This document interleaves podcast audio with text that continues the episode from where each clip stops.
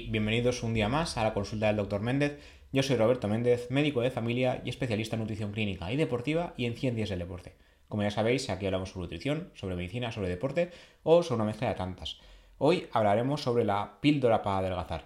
Como ya sabéis, durante muchos años se ha estado estudiando un método, digamos, fácil y rápido para conseguir la pérdida de peso, teniendo en cuenta que los niveles de sobrepeso y obesidad en todo el mundo se han disparado, sobre todo durante los últimos 20, 30, 50 años. Y en medicina lo que hacemos es usar fármacos, usar medicamentos, aunque ya sabemos que el estilo de vida en general es la clave para poder mantener y o perder peso. Durante muchos años se habló sobre dieta y ejercicio sin más, pero últimamente sabemos que hay muchas más cosas. La exposición a tóxicos externos, ya sea por consumo propio, véase alcohol, tabaco y otros tóxicos, o bien por exposición accidental, como la contaminación medioambiental o el uso de determinadas sustancias para cocinar, que hemos visto que algunas son disruptores endocrinos, es decir, que tienen efectos sobre el metabolismo sin que nos demos cuenta, estamos viendo que todo ello tiene un gran potencial para hacernos daño y en este caso para eh, anular el metabolismo o al menos su buen funcionamiento. Hoy nos centraremos más en el tema de la píldora para adelgazar, el tema de disruptores endocrinos lo trataremos en siguientes capítulos porque me parece un tema muy interesante, pero hoy vamos a focalizarnos un poco en la potencial píldora para adelgazar. Existen muchos estudios al respecto, se han usado muchas sustancias, existen un grupo de sustancias actualmente en uso como fármacos para diabetes que están demostrando un gran potencial, llegando a causar pérdidas de peso de hasta un 20%, pero esto lo comentaremos al final. En primera instancia, os quería hablar de un fármaco antitumoral llamado captotecina, un nombre un poco complicado, cuyo estudio se ha publicado hace un tiempo en PLOS Biology, y lo que se ha visto es que este fármaco, que se usaba, como digo, como fármaco antitumoral, como fármaco para el cáncer, eh, puede inhibir el apetito, eh, evitar que tengamos tanta hambre, al menos en ensayos en ratones, y facilitar la pérdida de hasta un 10% del peso en tan solo un mes. A nivel genético, lo que se ha visto es que eh, este fármaco tiene efectos sobre el factor diferenciador del crecimiento 15 o GDF15. Esto lo que hace es esencialmente una relación con las hormonas de ganancia del peso corporal. Su elevación daría lugar a una reducción de peso corporal, mientras que una reducción de GDF15 potenciaría la obesidad. Entonces, lo que hace el fármaco es justamente eh, lo contrario, es aumentar el GDF15 para que tengamos menos apetito y, por tanto, para acabar ganando peso. Esto ya digo, es un estudio en ratones, se hizo a nivel genético, porque se sabe que esta sustancia es capaz de inhibir una enzima reparadora del ADN. Su función como fármaco tumoral derivaría precisamente de esta actividad antiproliferativa sobre el ADN de las células cancerosas, pero como efecto colateral, por decirlo de alguna forma, la administración oral de la captotecina elevaría rápidamente los niveles de GDB15 y en última instancia daría lugar a una reducción de la ingesta alimentaria de, entre un, de hasta un 12% y una disminución del peso corporal de hasta un 11%, de media un 10%. Esto es algo que se está estudiando, esto no, no está usando para ninguna otra cosa, sino que se ha visto como por, suerte en este caso. Luego, en otro orden de cosas, lo que han visto los investigadores de la Universidad de Washington en un estudio publicado en abril de 2022 es que la píldora para adelgazar real ya existiría, no es un fármaco y lo podemos hacer cualquiera cuando queramos. Se trata del ejercicio físico, pero no de cualquier actividad física, sino del ejercicio físico intenso. Esto daría lugar no solo a pérdida de peso porque hacemos ejercicio, obviamente, sino que se habría estudiado que también se relacionaría con un menor antojo de comida con alto contenido en grasas. Los resultados sugieren que el ejercicio modula la intensidad con la que, en este caso, los ratones, usados en ensayo clínico, se esfuerzan para recibir bolitas de comida rica en grasa, algo que se puede medir en base a señales que reflejan su deseo de consumirlas. El estudio indicaría que la actividad física puede reforzar la restricción cuando se trata de ciertos alimentos. En, eh, el experimento, eh, los investigadores sometieron a 28 ratones a un entrenamiento con una palanca que, al ser pulsada, encendía una luz y emitía un tono antes de dispensar un comprimido con alto contenido en grasas. Tras un periodo de entrenamiento, probaron cuántas veces pulsaban esta palanca los ratones para obtener la señal de luz y tener comida. A continuación se dividió a, los ratones en dos grupos. Uno se sometió a un régimen de carreras de alta intensidad en cinta rodante, tipo HIT, entrenamiento de alta intensidad, y el otro no hizo ningún ejercicio físico. Y ambos grupos de ratas se les negó el acceso a las bolitas de alto contenido graso durante 30 días. Tras estos 30 días, los investigadores volvieron a dar a los roedores acceso a las palancas que antes, antes perdón, dispensaban gránulos de comida, pero esta vez solo daban señal de luz y tono, sin comida los animales que no hicieron ejercicio presionaron la, palanca significativamente más veces que los que sí lo hicieron, lo que indicaría que el, ejercicio disminuía el ansia por consumir alimentos ricos en grasa. Entonces, los investigadores llegaron a la conclusión de que el ejercicio no solo ayuda a quemar más calorías, obviamente, algo que ya está muy estudiado, sino que lejos de aumentar el apetito como se suele creer, de hecho hay estudios que han llegado a esa conclusión, reduciría el apetito al menos en parte por parte de los alimentos ricos en grasa. Aunque este estudio es novedoso, los investigadores explican que se basa en el trabajo de Jeff Grimm de la Universidad de Western Washington. También se, eh, se, han referido a investigaciones de otros investigadores de la Universidad de Minnesota, por ejemplo, que demostraron que el ejercicio también puede atenuar las ansias de consumir cocaína. Esto es algo que me pareció muy llamativo cuando preparé el programa. Y la cuestión es que los alimentos pueden llegar a crear una adicción similar a las drogas y esto se ha visto en muchos estudios, dado que los alimentos ricos en grasa y en azúcar eh, siguen el mismo circuito cerebral, que es el circuito dopaminérgico, y lo que hacen es eh, como activar el circuito para querer más y más. También se está estudiando el tema este del circuito dopaminérgico a nivel de redes sociales, por ejemplo, redes sociales con vídeos cortos, como son los reels de Instagram o los pequeños vídeos de TikTok, se, está viendo que también dan como pequeños chutes de dopamina a nivel cerebral y por eso continuamos dándole al scroll porque el cerebro busca más y más. Esto a largo plazo eh, puede llegar a ser un problema, sobre todo porque los usuarios de estas redes sociales suelen ser personas cada vez más jóvenes. La media de uso de TikTok está ya en un 70% de usuarios menores de 24 años. Entonces ahí tenemos, eh, a largo plazo podemos tener cierto problema, pero es algo que, como siempre, podemos hablar en siguientes episodios. Y luego están eh, las píldoras para adelgazar, de, de, verdad, de verdad, como que se están usando ya como fármacos, son fármacos que existen, y se ha visto que además también ayudan a adelgazar. En este caso, la más estudiada sería la semaglutida. Se trata de los eh, inhibidores de GLP-1, que es un tipo de receptor eh, molecular que lo que es, realmente su uso principal era para diabetes. Estos fármacos lo que hacen es reducir el azúcar sanguíneo y además perder peso. Pero es que esto es un círculo, porque perder peso también reduce, aumenta la sensibilidad de la insulina y por tanto mejora la diabetes. Entonces al final colaboran un poco en todo. Se está estudiando más fármacos como el HIP, GIP, que esto es una, una especie de combinación ¿no? de los análogos de GLP-1 y otro fármaco, pero esto eh, de momento en España aún no existe, en Estados Unidos sí, y de esto como siempre hablaremos en próximos episodios, pero es una cosa bastante novedosa y muy interesante.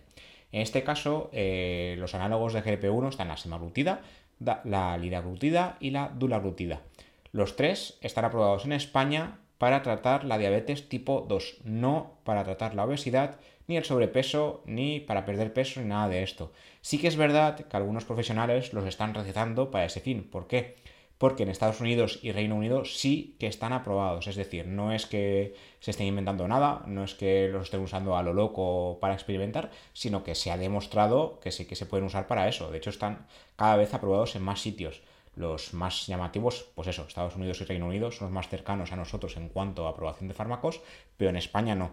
Y de hecho últimamente estamos teniendo problemas. A nivel médico se usan como fármacos para la diabetes y ahora no podemos recetarlos porque hay una gran falta de stock de todo el grupo de estos fármacos porque en su formato inyectable se están recetando mucho, mucho, mucho en exceso para perder peso cuando realmente esa no es su indicación. Entonces los pacientes que ya sufren diabetes tipo 2 ahora mismo eh, no pueden beneficiarse de su uso si nunca los han usado porque no nos dejan prescribirlos. Esto es a mí me parece un gran problema y espero que se solucione porque realmente su uso principal es la diabetes tipo 2 y en determinados pacientes que no la están controlando como toca con la dieta, el ejercicio y los fármacos habituales eh, suelen funcionar muy bien. pero como se ha visto que también ayudan para perder peso, hasta un 10, 15, 20% de peso en algunos casos, dependiendo del fármaco y el paciente, pues ahora eh, se ha visto que hay una clara falta de stock. En este caso, uno de los fármacos más estudiados dentro de todo el grupo es la semaglutida. Eh, en España, bueno, no voy a nombrar los, nombres comerciales porque no es el caso de este tipo de podcast, pero bueno, la semaglutida tiene formato inyectable una vez a la semana y formato también en, vía oral. De momento que yo sepa, es el único en vía oral en España. El resto, dulaglutida y liraglutida, existen en formato inyectable. Eh, dulaglutida en formato semanal y liraglutida, si no ha cambiado, es una vez al día. Entonces, lo que os comentaba, eh, más allá de los enfoques dietéticos y conductuales, eh, encontrar una solución para la obesidad a nivel de fármacos sería, sería genial, porque hablamos de una enfermedad que afecta al 15% de la población adulta en España, alrededor del 14-15 en mujeres, 15-16 en hombres. Eh, adultos en España sufren obesidad y si juntamos obesidad más sobrepeso, este, tenemos un 40% de adultos en España, tanto hombres y mujeres, que sufren eh, un peso excesivo, sobrepeso u obesidad. En niños también se está viendo que hasta un 15% de niños de entre 6 y 9 años también sufren eh, sobrepeso u obesidad. Esto es, esto es una burrada. Eh, en este caso, algunos fármacos aprobados para otros fines, como el caso de la semaglutida, liraglutida y dulaglutida, aprobados en este caso para diabetes, también se han demostrado de forma colateral que pueden reducir el peso. Tienen un gran potencial para lograr la pérdida de peso en cualquier paciente a cualquier edad. Eh, todos ellos pertenecen a los agonistas del receptor péptido 1 similar al glucagón o GLP-1, como he comentado anteriormente, y es un grupo muy muy reciente de, hace poquitos años. Recordemos que en medicina 10 años es nuevo, ¿vale? Estos fármacos, si no recuerdo mal, tendrán 5 o 6 años a lo sumo, son bastante nuevos. De hecho, los estudios sobre la semaglutida que se han multiplicado exponencialmente son de los últimos 2 o 3 años. La semaglutida, como ya he dicho al principio, no está aprobada como tratamiento para la obesidad en España, pero sí en Estados Unidos. Y se está viendo si en España o si en Europa en general se aprueba durante los próximos años. De momento no es una cosa que se vaya a hacer ya. Habitualmente la pérdida de peso suele acompañarse de una pérdida de masa muscular, un porcentaje de masa grasa, de masa magra que suele cambiar con la edad. En uno de los estudios publicados en la EASO, a cargo del doctor Dort Ricker y sus colegas del Centro Médico Hassaron Hospital Rabin y la Universidad de Tel Aviv, Israel, se quiso evaluar el efecto de la semaglutida sobre la pérdida de peso y sobre la composición corporal según la edad. Se analizaron datos de ensayo STEP 1 publicados en 2020 de pacientes que no sufrían diabetes tipo 2 pero que presentaban un índice de masa corporal elevado de 27 sobrepeso por un lado o de 30 obesidad durante 68 semanas. Según sus resultados, todos perdieron peso de forma similar, tanto los mayores de 40 años como los que tenían entre 40 y 60 e incluso los mayores de 60. Perdieron entre 14 y 15 kilos en 68 semanas de tratamiento, en comparación con los 2,5 kilos de media de pérdida de peso del grupo placebo, grupo control, que no, no estaba tratado. Además, lo que se vio es que la semaglutida logró reducir el porcentaje de masa grasa y aumentó el porcentaje de masa magra o masa muscular, sobre todo en los menores de 50 años. Esto es muy beneficioso, porque cuando perdemos peso con dietas muy restrictivas, lo que suele hacer la gente es pasarse, pasarse de pérdida de peso y llevarse por delante masa muscular, que es muy importante para mantener una buena salud.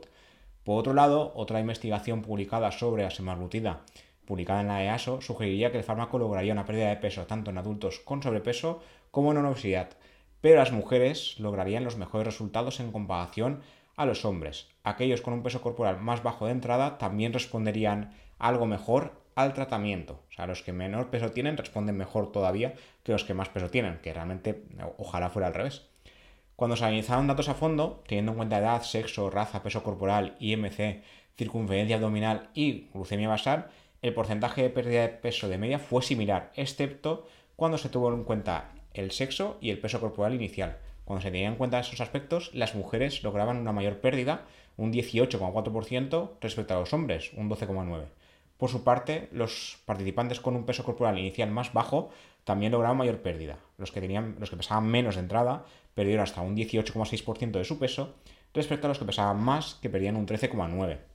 Además, se ha visto que estos fármacos reducen el apetito, los antojos y la ingesta calórica en general. También se ha visto que hay efectos sobre el vaciado gástrico, el apetito y el autocontrol. Esto en la semaglutida en especial, pero se presupone que en los diversos eh, análogos de GLP-1 en general también pasaría. Y el último estudio de todos, esto comentaba muy por encima, se ha visto que la semaglutida no solo eh, puede ser un tratamiento de la diabetes, sino que en personas que no sufren diabetes y que se, este fármaco se ha usado para perder peso en especial, que es el uso que se está dando en España sin eh, estar en ficha técnica de momento, aunque, insisto, sí que lo está en, Estados Unidos y en Reino Unido, es que si se sufre sobrepeso y no se sufre diabetes y se usa el tratamiento de semaglutida, parece que hay una, eh, una, especie de prevención de diabetes tipo 2 a largo plazo. O sea, aparte de tratar la diabetes, que es conforme se usa en España, también podría prevenirla si aún no se sufre. Entonces, esto también es algo beneficioso. Se presupone, insisto, que los demás análogos de GLP-1 también tendrán estos efectos, pero el más estudiado es la semaglutida actualmente.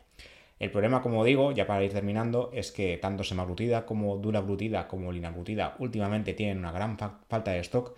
Esto a mí me parece, eh, bueno, me entristece a nivel profesional porque eh, son fármacos que sí que se ha demostrado que van muy bien para tratar la diabetes tipo 2. Además se ha demostrado que también eh, tienen funciones preventivas del riesgo cardiovascular, es decir, que a largo plazo reducen el riesgo de acabar sufriendo algún tipo de infarto de corazón o ictus cerebral. Y claro, se están usando para perder peso, muchas veces por estética, otras veces porque hace falta para perder peso, y realmente ese no es su uso eh, oficial en España. Y claro, que es un uso que no está en ficha técnica, esté dando falta a un stock necesario para pacientes que lo necesitan como tratamiento de su enfermedad metabólica, no debería estar pasando. Esperemos que a largo plazo esto se arregle y que los pacientes que sí que lo necesitan para su enfermedad y no para perder peso en esencial puedan usarlo. Y ojalá a largo plazo pues, se apruebe también en ese aspecto porque, como vemos, existe un gran porcentaje de población en España que sufre sobrepeso y obesidad y es posible que este fármaco sí que les pueda servir. Lo que no se sabe exactamente es qué pasa si dejamos de usar el fármaco. Hay estudios que dicen que a partir de los dos años si se deja de usar el fármaco, se produce un efecto rebote y hay una ganancia de peso eh, manifiesta y significativa. Este estudio, de momento, yo no conozco ninguno que se haya vuelto a repetir a más largo plazo. Esto también es un problema porque aparte de, lograr pérdida de peso, también deberíamos eh, llevar a cabo una serie de pautas alimentarias y de actividad física para mantener dicho peso. Sabemos que los fármacos son potentes, pero lo ideal sería no tomarlos toda la vida, obviamente. Y nada, esto es todo por hoy. Espero que hayáis disfrutado, que haya sido de interés. Y como siempre, estamos en todas las plataformas: Spotify, iBox, Google Podcast, Amazon Podcast, Apple Podcast, Pocket Cast y lo que se os ocurra, porque esto está colgado en todas partes, incluido YouTube. Y nada, nos vemos y nos escuchamos en el siguiente episodio. Hasta la próxima.